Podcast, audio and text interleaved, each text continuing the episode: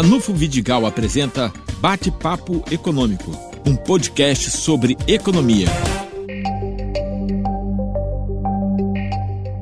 Uma grande preocupação no norte fluminense nesse minuto, neste momento especificamente, se refere exatamente à questão da caristia dos alimentos.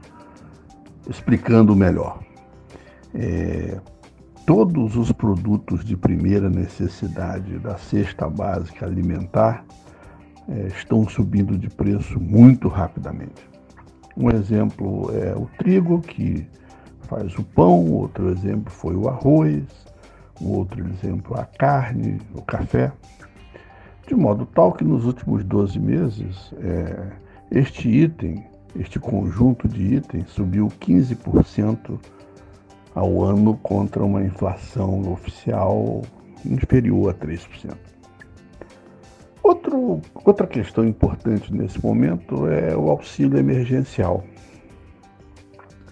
O que está acontecendo é que nós vamos ter uma redução à metade, mas mesmo assim o auxílio vai atingir 720 milhões de reais de repasse esse ano para a cidade de Campos, atendendo, atingindo 182 mil pessoas na cidade.